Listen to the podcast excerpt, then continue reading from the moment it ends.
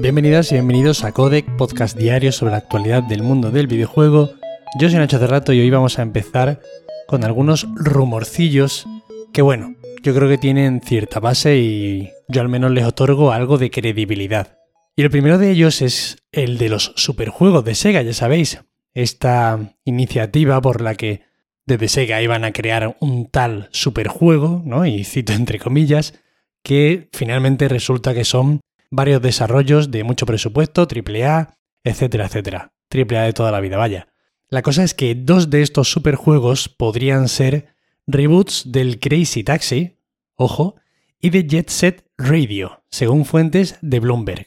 Así al menos lo afirmaba Mochizuki, que bueno, también es conocido como el pana de la Switch Pro por sus numerosísimos artículos hablando sobre la producción de esta consola que nunca ha llegado a presentarse, pero sinceramente muy probable que haya estado por ahí por fábricas y todo esto. Podemos creer que este señor tiene fuentes interesantes, al menos por estos lares.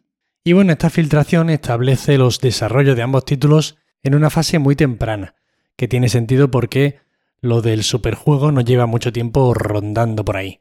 Además, tendrían objetivo de lanzamiento para entre 2024 y 2025.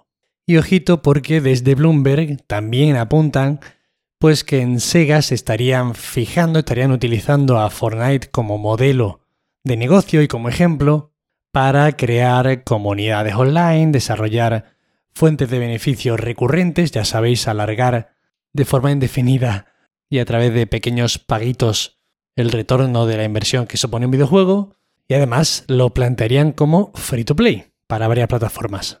No solo eso, también hablan sobre que, bueno, ha crecido mucho durante los últimos años el tema de Twitch y de ver los juegos además de jugarlos, y por tanto ven ahí también un gran potencial. Vaya, en el superjuego de Sega básicamente es hacer un estudio de mercado, ver qué es lo que está funcionando ahora mismo y copiarlo para dentro de cuatro años.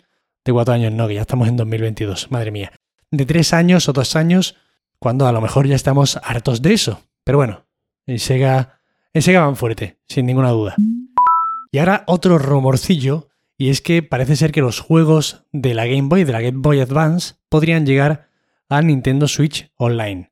Una filtración revelaba nuevos detalles sobre ambos emuladores, el Hiyoko para la Game Boy y el Sloop para la Game Boy Advance, asegurando además que estos emuladores habrían sido creados por Nerd, que no es una forma despectiva de llamar a los fans de las películas de Marvel, por ejemplo, sino las siglas de Nintendo Europe Research and Development. Evidentemente, pues aquí podemos imaginar que esto implicaría la llegada de estos títulos para el servicio de pago extra de la híbrida de Nintendo. Aunque esto no es seguro, es simplemente una apuesta que hago yo desde mi humilde corazón.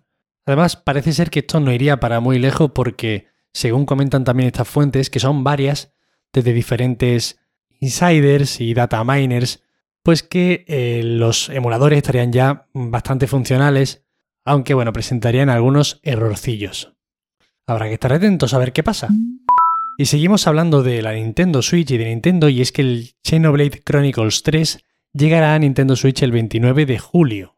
La sorpresa aquí viene de que el próximo título de Monolith Soft se esperaba más bien para septiembre, estaba previsto para, para ese mes. Y acompañando al anuncio, además, han publicado un nuevo tráiler en el que se deja ver un poquillo más a los personajes del juego, el sistema de combate y además una edición coleccionista que acompañará al título, pues bueno, con sus correspondientes caja metálica y libro de arte como siempre. Nadie va a descubrir a estas alturas el Xenoblade Chronicles, tiene un público muy importante, sobre todo en Japón, y al que le gusta este tipo de juego, la verdad que lo disfruta muchísimo. Y muchas veces se habla, cuando salen las listas de los mejores juegos del año, en esos años en los que sale el, el la gente que los juega y que los ha probado como que alucina de que no aparezcan en todas las listas. Así que, bueno, tienen su público. Indudablemente, pues son juegos bastante interesantes y punteros en Nintendo Switch. Y ya conocemos los nuevos títulos que se unirán al Game Pass en la segunda quincena de abril. Y destacaría, y ya os digo yo, que en esta quincena me ponen difícil la tarea de destacar algún título, pues el Booksnack, porque es el único del que he leído cosas bastante interesantes, pero bueno, sin duda es una quincena más bien flojita. También llegarán entre otros juegos como el Formula One 2021, Need for Speed Hot Pursuit Remastered, el Seven Days to Die, Research and Story y bueno, alguno por ahí. Y estas son todas las noticias de hoy. Espero que os hayan resultado muy entretenidas. Ya sabéis que para cualquier queja, sugerencia o comentario me tenéis en arroba Nacho Cerrato en Twitter. Agradeceros de corazón como siempre que estéis ahí al otro lado escuchándome. Muchísimas gracias. Y nos vemos mañana como siempre. Hasta luego.